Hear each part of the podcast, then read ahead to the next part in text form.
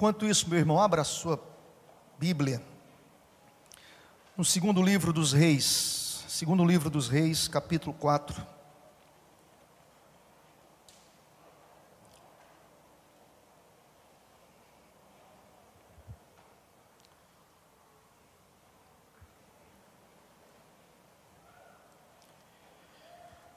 Eu queria ler com os irmãos um texto muito conhecido com toda certeza você, você já ouviu muitas ministrações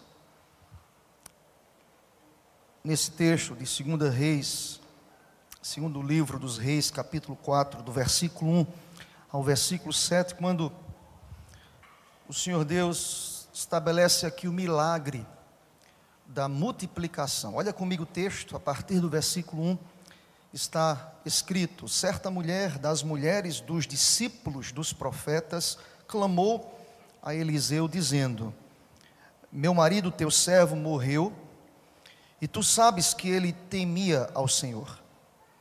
É chegado o credor para levar os meus dois filhos para lhe serem escravos.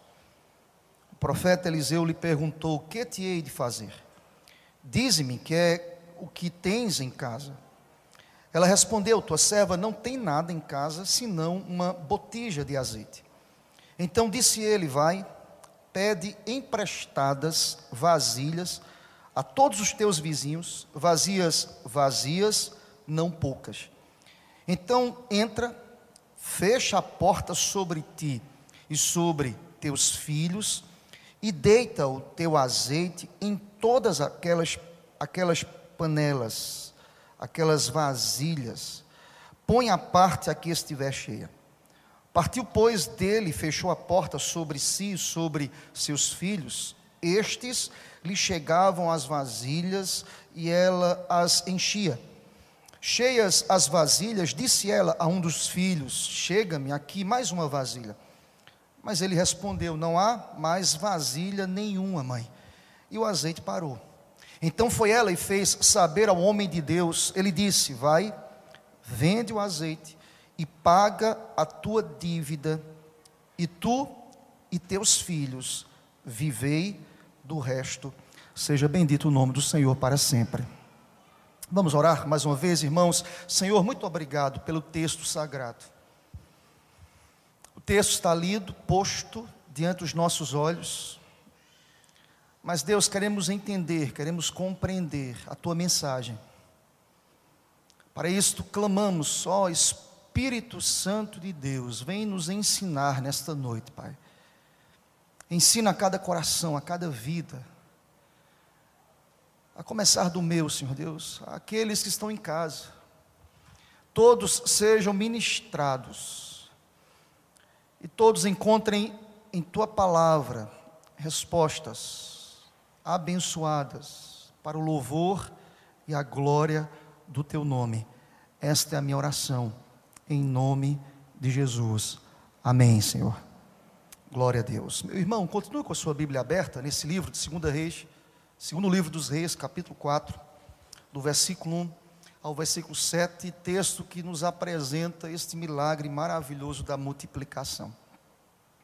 Deixa eu dizer uma coisa ao teu coração, querido. É interessante como a nossa história, como a caminhada do homem ela é estabelecida e escrita quando nós olhamos no âmbito geral a partir dos problemas que nós enfrentamos. Todos nós enfrentamos problemas. Aquela frase que foi cunhada dizendo vivendo e aprendendo aplica-se a muitos de nós aqui hoje à noite. A vida é uma verdadeira escola. A vida é um descortinar pedagógico a cada coração aqui. Eu tenho certeza que você, dentro da sua caminhada existencial ou cristã, você não é mais aquela pessoa que, quando se converteu, o, a vida tem lhe ensinado. As frustrações também nos ensinam. Os nãos nos ensinam. As dificuldades é uma professora por excelência. O deserto é extremamente ensinável. Cada coração consegue extrair dos momentos mais agudos, existencialmente falando, lições profundas, irmãos. Lições que são aplicáveis. A Bíblia não está aqui para mostrar para a gente seres humanos, super homens, super mulheres, crentes, irreparáveis em suas condutas, em sua vida piedosa, não. A Bíblia nos mostra seres humanos passam por dificuldades, que enfrentam adversidades, que caminham mesmo trôpegos, muitas vezes, mas, sobretudo, experimentando e vivenciando aquilo que nós entendemos à luz da teologia como a providência de Deus, o cuidado de Deus, a bondade de Deus, o amor que se estende, que é derramado, que nos alcança, que encontra guarida em corações aflitos e angustiados. Deus é um Deus que opera milagres apesar de nós mesmos. Glória a Deus por isso. Tem uma canção muito interessante, irmãos. Eu comentei sexta-feira aqui no meu gabinete com o Nairo, que me fazia uma visita aqui no gabinete. Comentei no pequeno grupo Vinho Novo, que estive com eles sexta-feira à noite. E eu estava terminando os detalhes desse sermão. E com esta canção no meu coração.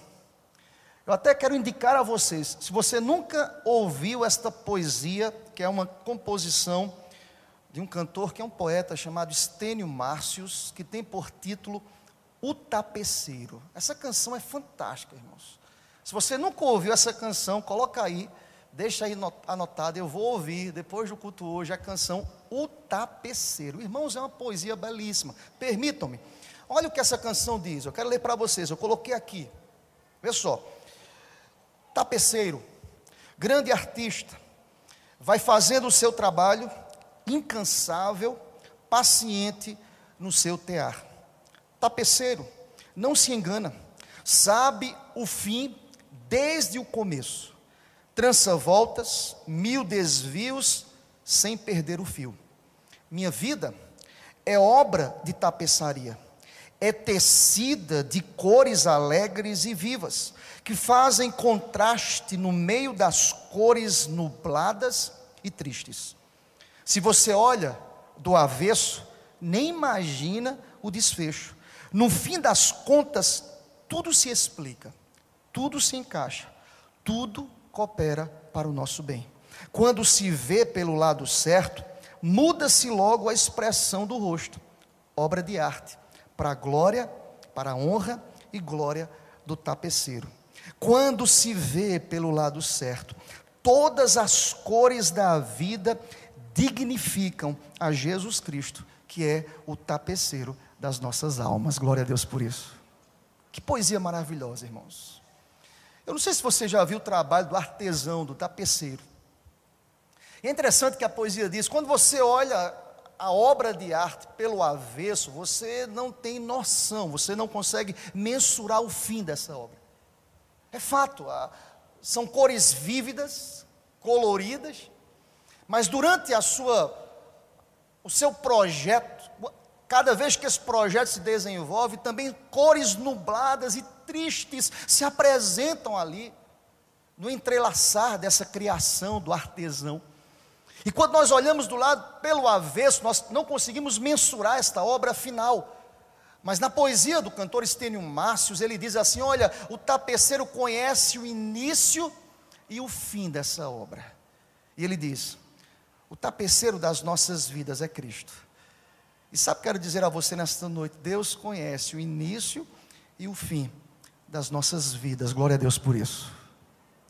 Mas durante esse processo, irmãos, nós passamos por momentos nublados, por momentos tristes, por momentos angustiantes por momentos desafiadores, é o texto que lemos aqui, é o registro desta mulher que está enfrentando um momento extremamente difícil. O texto traz algumas informações, nos diz que ela é uma viúva de um dos profetas de Eliseu. Irmãos, vocês sabem que culturalmente a viuvez trazia uma realidade muitas vezes de abandono social. A viúva passava por um, um momento de abandono social, de esquecimento. E é extremamente terrível a situação desta mulher, porque o marido dela, que era um dos discípulos do profeta Eliseu, tinha deixado uma dívida. A crise estava estabelecida nesta família. O credor estava chegando para levar os seus dois filhos. Nos diz o verso 1 que ele, o credor se aproxima, havia ali uma dívida estabelecida. Alguém pode perguntar, pastor, o que é que tem a ver a dívida do marido com a escravidão dos seus filhos? Nós conhecemos aqui a cultura, irmãos, e é interessante que o profeta que aqui denunciar através desta profecia, é claro, Senhor, a preocupação moral a respeito de um grave problema social da época, que é o problema da escravização dos devedores. Nós sabemos aqui, irmãos, que culturalmente, irmãos, no Oriente Próximo, toda pessoa que devia, a mulher que o marido deixava com a dívida, esta dívida deveria ser paga com a escravização dos filhos. Os filhos deveriam ser escravizados e deveriam trabalhar três anos para que a dívida fosse paga. Imagina a dor no coração dessa mãe, irmãos. Quem estabelecia isso era o código de Hammurabi. Quem estuda o direito sabe disso. O primeiro código que nós temos conhecimento é o código de Hammurabi. O código que tem como base a lei de Italião, olho por olho e dente por dente. E uma das cláusulas deste código falava lá, em um dos seus artigos, de que se alguém tem um débito vencido, e vende por dinheiro a mulher, o filho e a filha, ou lhe concedem desconto com trabalho, débito, aqueles deverão trabalhar três anos na casa do credor, até que se pague a dívida, e os filhos sejam libertos. Pensa comigo, irmãos, esse é o pano de fundo desse texto.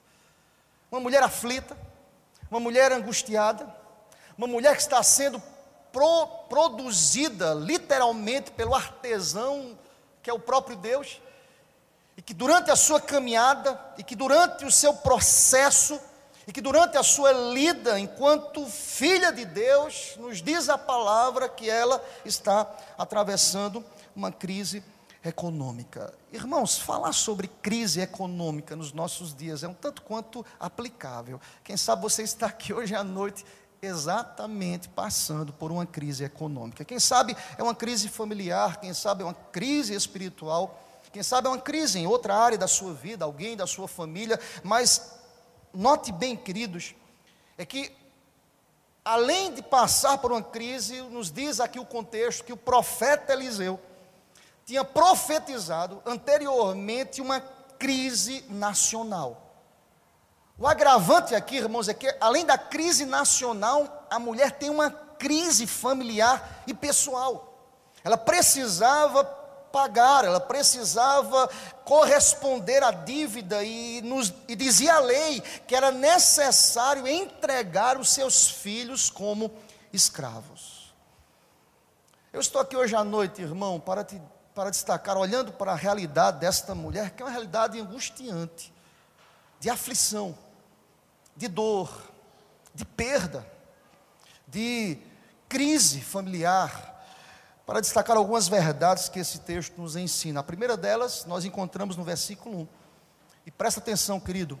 A primeira verdade é que nossa vida íntima com Deus não nos isenta de problemas.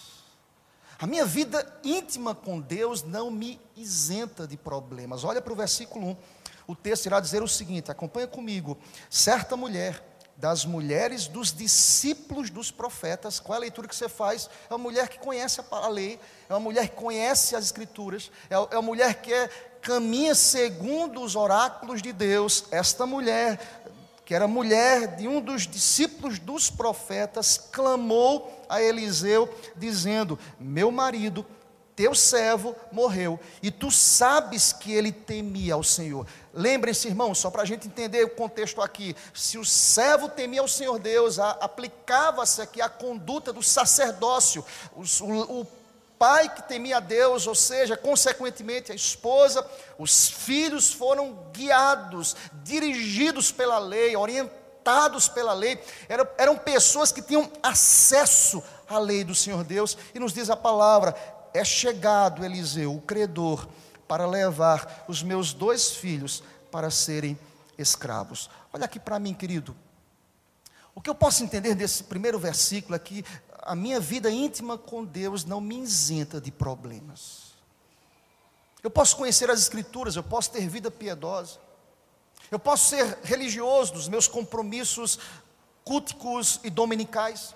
Eu posso ser envolvido com a obra do Senhor Deus, eu posso conhecer a palavra, eu posso ter acesso à palavra de Deus, eu posso caminhar tendo a palavra de Deus como regra de fé e de prática mas nada disso me isenta de problemas. Quem sabe você entrou aqui hoje à noite imaginando, Deus, eu tenho sido tão piedoso, eu tenho orado, eu tenho pago um preço, eu tenho olhado para a palavra, eu tenho feito as minhas devocionais, eu tenho orado todos os dias, eu frequento a igreja, eu cultuo a Deus, eu sou piedoso, eu sou sincero, eu tenho pago um preço, eu tenho mortificado a minha carne, eu tenho negado a mim mesmo, Deus, mas nada disso tem adiantado, porque eu tenho passado por adversidades, por problemas, por dores, por angústias, por portas fechadas.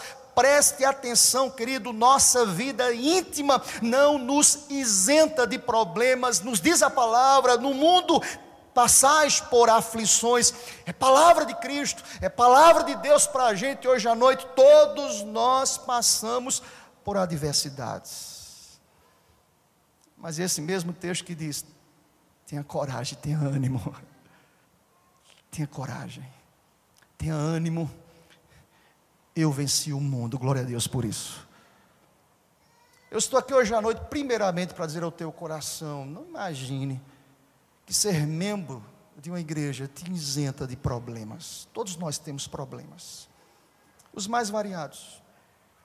O dessa mulher é agravado pela sua situação quando o marido atravessa a morte, quando esta mulher fica viúva, quando a dívida está ali estabelecida, quando a lei que regia o comportamento social desse povo dizia: os meninos precisam ser levados como escravos. Guardadas as devidas proporções, quem sabe, eu não tenho passado por isso, pastor. Ninguém quer me levar os meus filhos como escravos, mas eu tenho passado por adversidade, eu tenho passado por problemas, eu tenho passado por provações. Mas presta atenção, irmãos, mesmo com fé, nós também passamos pelas covas, ou pela cova dos leões. Mesmo com fé, nós também passamos pela fornalha ardente, mesmo com fé, nós também passamos pelo vale da sombra da morte. O diferencial é que, mesmo atravessando todas essas realidades, nós cremos, Deus está conosco, aleluia. Ser crente não me isenta de problemas. Encontro tantos homens de Deus que foram provados. Quem sabe você está aqui sendo provado. Quem sabe já foi isso debate em conversas que você fez com o Senhor Deus. Ontem no culto matinal nós fizemos a exposição do Salmo 13. Lembram do Salmo 13? Perguntas feitas pelo salmista Davi: Até quando, Senhor? Até quando? Até quando? Essas perguntas são repetidas de um filho de Deus dizendo ao seu Deus: Deus, eu não aguento mais até quando? Quem sabe esta é a pergunta que tem motivado a tua oração diariamente: até quando? Até quando? Há, há uma realidade presente aqui no coração e na alma dessa mulher. Isso me faz fazer um link, irmãos, ao que Pedro escreveu em sua primeira epístola, capítulo 4, a partir do versículo 12, quando Pedro diz: Amados, Guarda essa palavra, guarda no teu coração. Não estranheis o fogo ardente que surge no meio de vós, destinado a provar-vos, como se alguma coisa extraordinária vos estivesse acontecendo. Pelo contrário, olha o que diz a palavra: alegrai-vos na medida em que sois coparticipantes dos sofrimentos de Cristo, para que também, na revelação de Sua glória, vos alegreis, exultando. Se pelo nome de Cristo sois injuriados, olha o que Pedro vai dizer: Bem-aventurados sois, porque sobre vós repousa o Espírito da glória de Deus. Presta atenção, quem está sendo provado e tira lições do deserto, das provações, nos diz a palavra: nós somos bem-aventurados. Seja bendito o nome do Senhor para sempre. A vida cristã não me isenta dos problemas. É a primeira realidade do texto, irmãos. Essa mulher viúva, socialmente marginalizada, esquecida e com dívida. Tem quadro mais, tem extrato social mais terrível do que esse, irmãos. Eu imagino a dor do coração dessa viúva. Quem está na casa dela? Um profeta.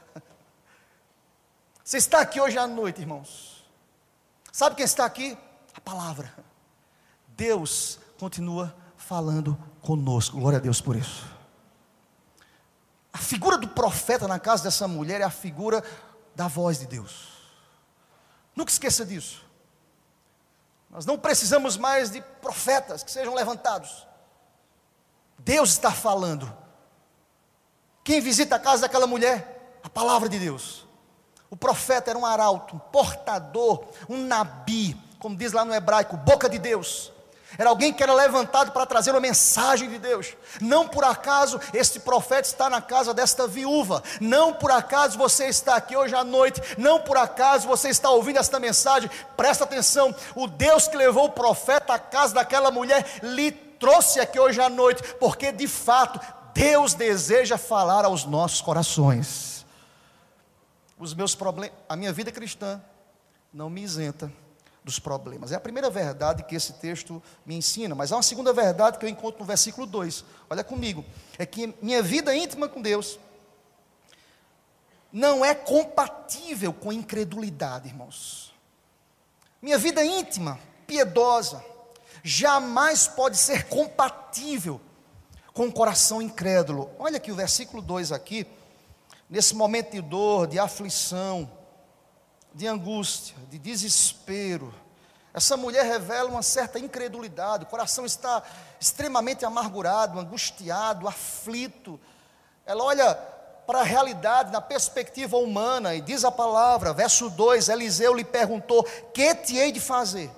Olha que pergunta interessante de um profeta na casa da, da viúva: O que é que eu posso fazer por você? Diz-me, que é o que tens em casa? O que é que você tem em casa? Para a gente clamar ao Senhor Deus. Ela responde: tua serva não tem nada em casa senão uma botija de azeite. Olha aqui para mim, irmãos. Lembra o que essa, olha o que essa mulher fala. Tua serva não tem nada, mas eu tenho uma botija.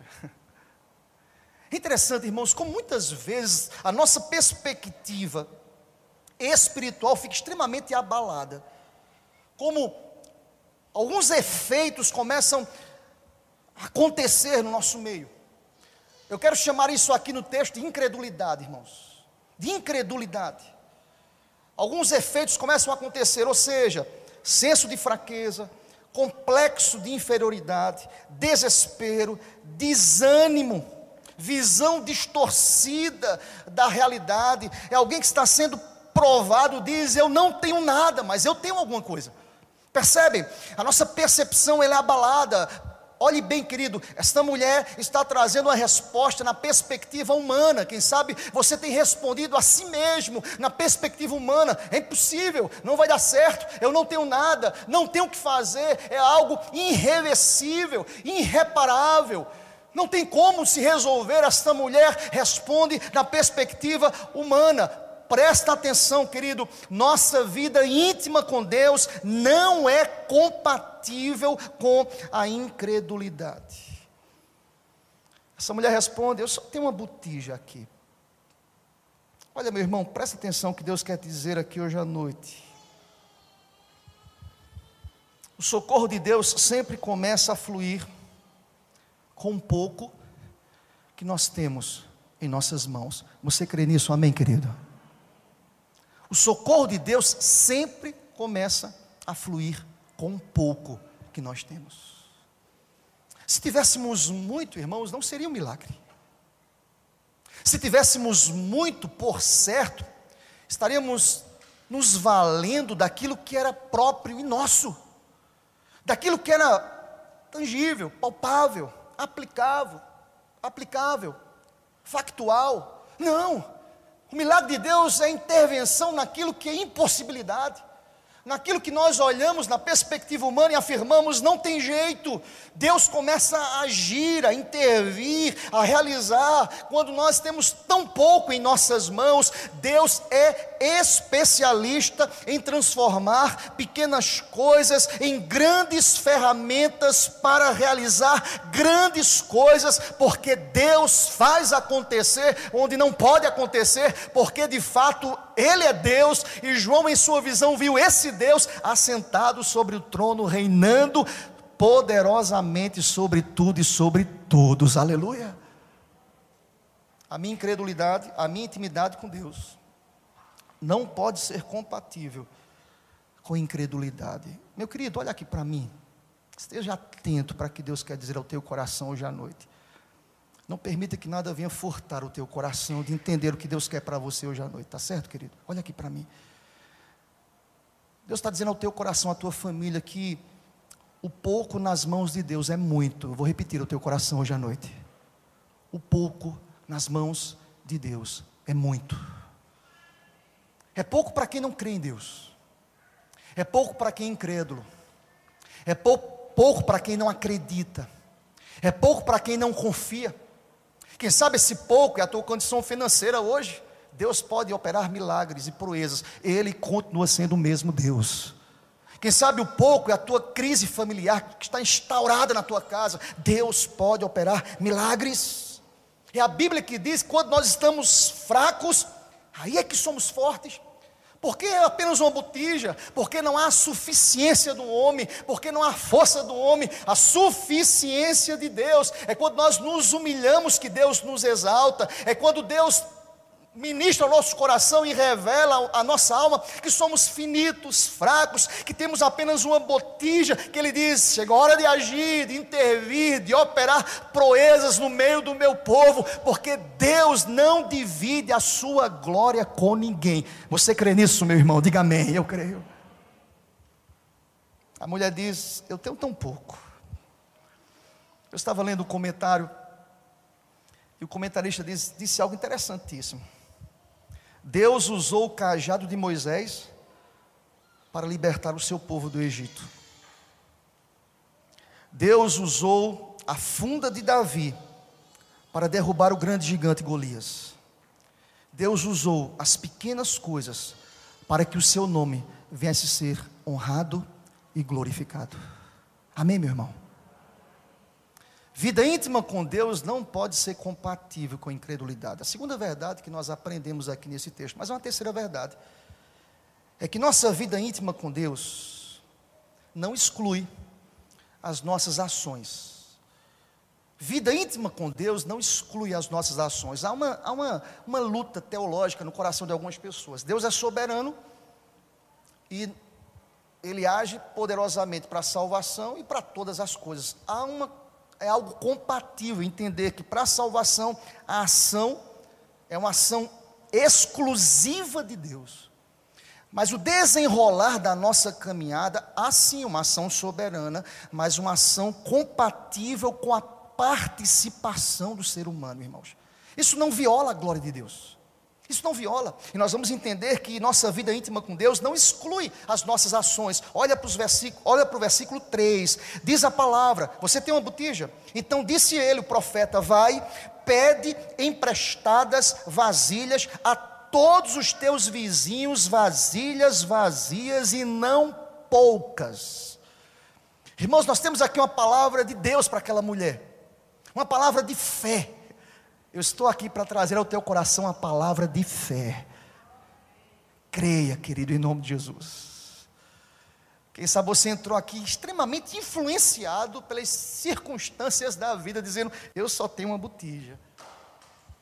Mas Deus está nos ensinando aqui hoje à noite: você precisa agir. Tem muito crente que já deixou de agir, deixou de orar, deixou de clamar, deixou de buscar. E o texto irá nos ensinar aqui, o profeta diz àquela mulher: você precisa agir. Eu vou pedir aos diáconos que auxiliem aqui com a, o nosso bebezinho aqui hoje, que está uma, uma bênção, né?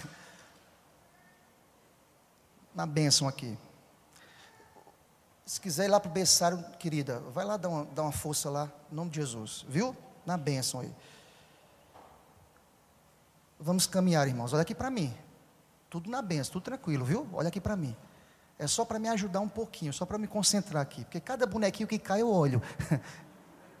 Já pensou passar noite, o, o sermão todo olhando esse bonequinho caindo? Eu vou, ou eu prego ou olho o bonequinho, irmãos. Eu prefiro pregar. Amém, irmãos? Na bênção. Volta comigo para o texto, em nome de Jesus. A terceira coisa que esse texto me ensina aqui é que nossa vida íntima não exclui as minhas ações.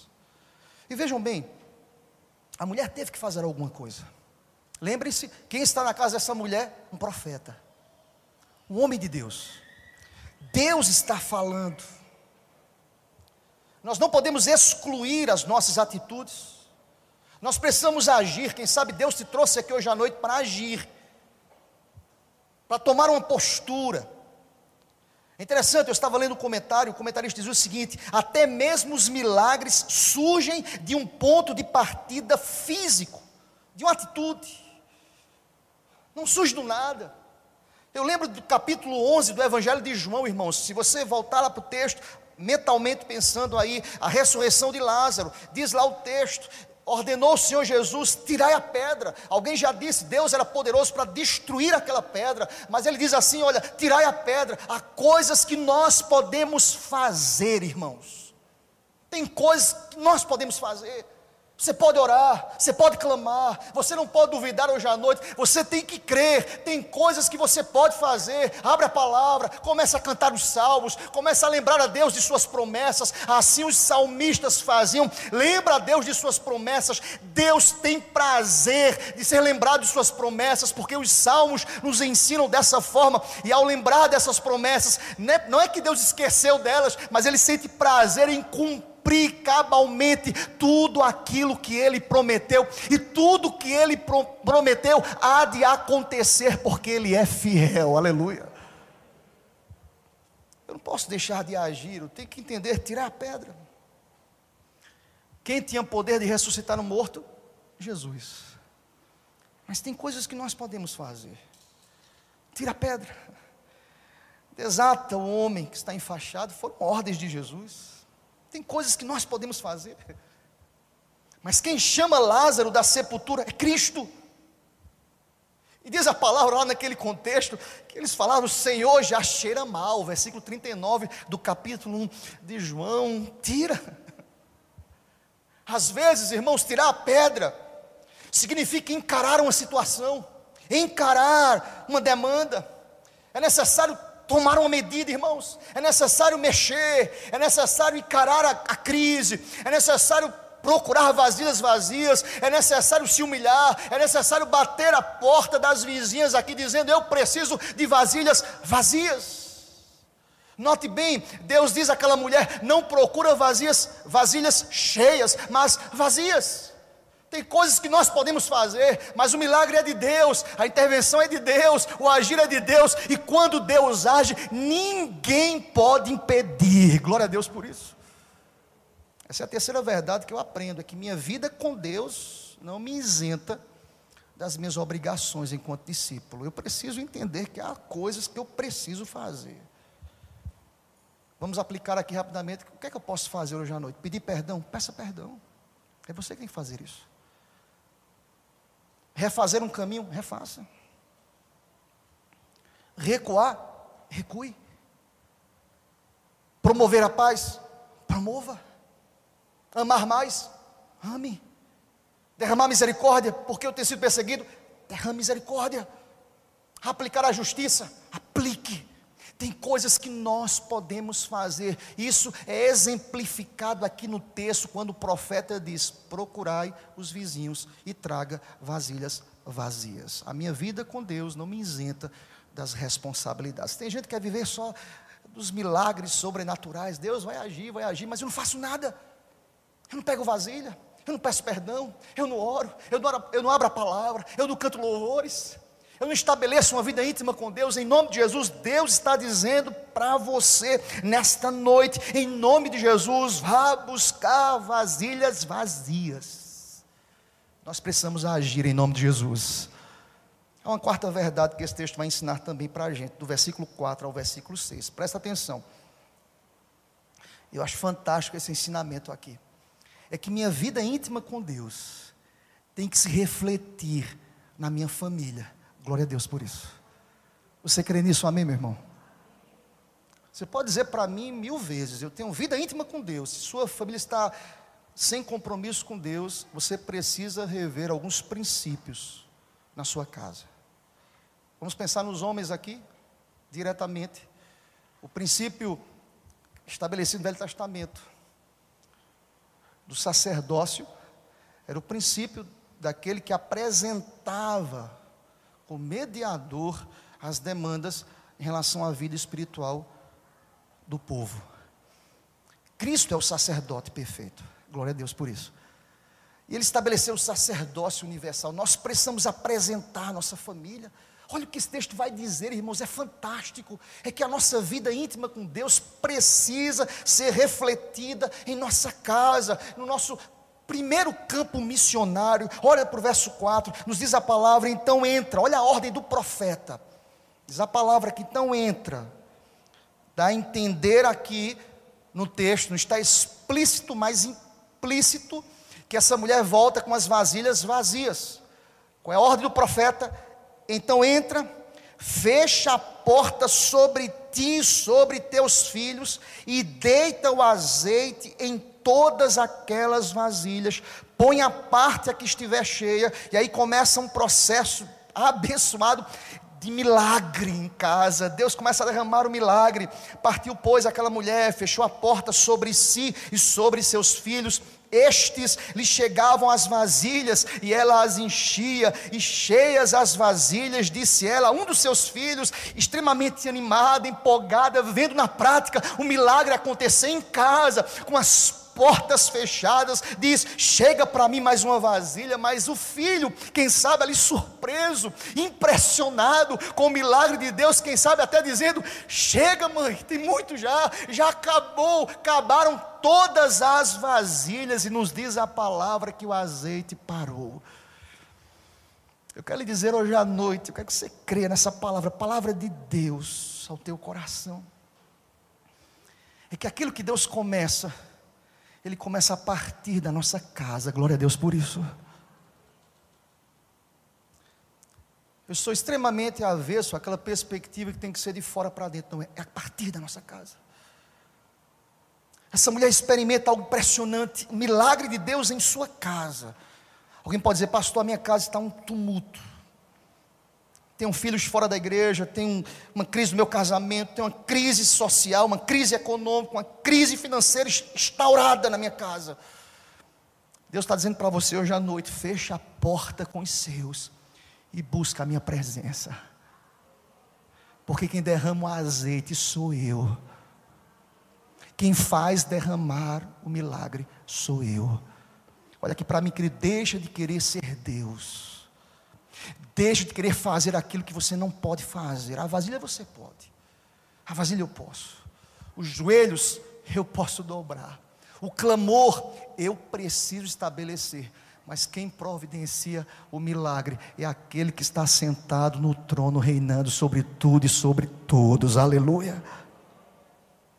Eu fico impressionado com essa o que acontece aqui. Olha para a descrição aqui. Olha para o texto. É com as portas fechadas. É no íntimo, é no recôndito da nossa casa.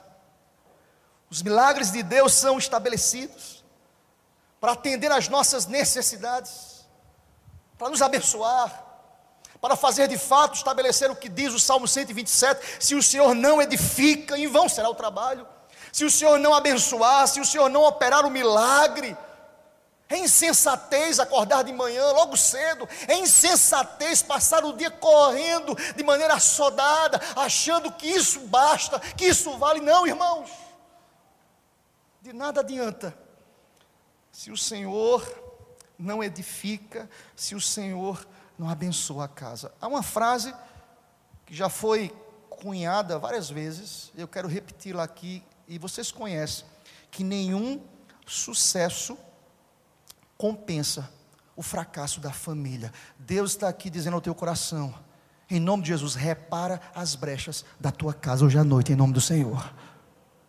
tem brechas que precisam ser reparadas na tua casa. Pastor, como eu posso repará-las? Faz o que você precisa fazer. Tem pessoas aqui hoje à noite que há muito tempo não conversa com Deus, há muito tempo não reúne a família para ler a palavra, há muito tempo que não ora, há muito tempo que não chora. Tem até pedido, até quando, Senhor, até quando? Há muito tempo que não se derrama diante de Deus. Deus está dizendo para você hoje à noite: procura vazias, vasilhas vazias, mas tranque-se em casa, busque a Deus no íntimo da sua família Presta atenção que Deus quer nos ensinar em nome de Jesus. É que semear nesse canteiro fértil chamado família, é a, é a garantia de uma abundância, abundante colheita, quando nós buscamos a Deus em família, a partir das nossas casas, Deus haverá de fazer proezas, em nome de Jesus. Se a família vai bem, bem irmãos, se a igreja vai edificada, a igreja será edificada, se a família vai bem, a pátria será bem sucedida e bem-aventurada em nome de Jesus. Tem coisas que nós podemos fazer, mas tem coisas que só Deus pode fazer. Como é que esse texto termina, irmãos? De maneira maravilhosa, para a gente concluir aqui. É que nossa vida íntima com Deus, de fato, proporciona para a gente experiências maravilhosas. Olha para o versículo último versículo 7. Eu fico imaginando aquela mulher saindo de casa, correndo lá. Porque qual é a impressão que você tem do texto? Eu gosto de imaginar o texto, irmãos. O profeta diz: vá para sua, é você e sua família. Alguns comentaristas vão dizer, ela ficou trancada no quarto com a sua experiência. Outros vão dizer, não, o profeta saiu de casa e deixou a mulher com a experiência com Deus, com a sua família. Mas o texto vai dizer que ela, olha, então foi ela e fez saber ao homem de Deus, e disse: Olha, acabou, terminou, todas as vasilhas estão cheias. Vamos ler juntos o finalzinho daquilo que o profeta disse à mulher: Vai, vende o azeite e paga a tua dívida, e tu e teus filhos vivei. Dá para a gente ler mais forte essa palavra, né, irmãos? Veja que bênção. Todos juntos. Vai, vende o azeite e paga a tua dívida, e tu e teus filhos viver. Você pode dizer amém para essa palavra? Eu quero lhe dizer hoje à noite, meu querido irmão, que a nossa vida íntima com Deus nos, propor nos proporciona experiências maravilhosas, surpreendentes. Como é bom servir a Deus, como é bom crer na palavra de Deus. Quem sabe nós temos aqui corações incrédulos, relutantes. Quem sabe alguém está recepcionando essa palavra e dizendo: não tem jeito. Pastor não conhece a minha realidade, o pastor não conhece, mas o pastor dos pastores está aqui e conhece o íntimo da sua alma. Ele sabe como você está aqui hoje à noite. Lembra, o profeta foi mandado por Deus, a casa daquela viúva. Você foi trazido hoje à noite por Deus. Eu fico imaginando, irmãos, o azeite aqui foi multiplicado. Para quê, irmãos? Para pagar a dívida. Mas Deus faz apenas aquilo que é ordinário? Não.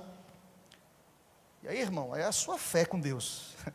Deus faz o ordinário? Não. Deus faz o extraordinário. O texto diz que a dívida foi paga. E além de ser paga, diz a palavra: tu e teus filhos vivei do resto. De quem vocês lembram? Eu lembro da leitura devocional que nós fizemos aqui hoje à noite. Buscai, pois, em primeiro lugar o meu reino e a minha justiça, e as demais coisas serão acrescentadas. Seja bendito o nome do Senhor para sempre. Sabe quem eu lembro?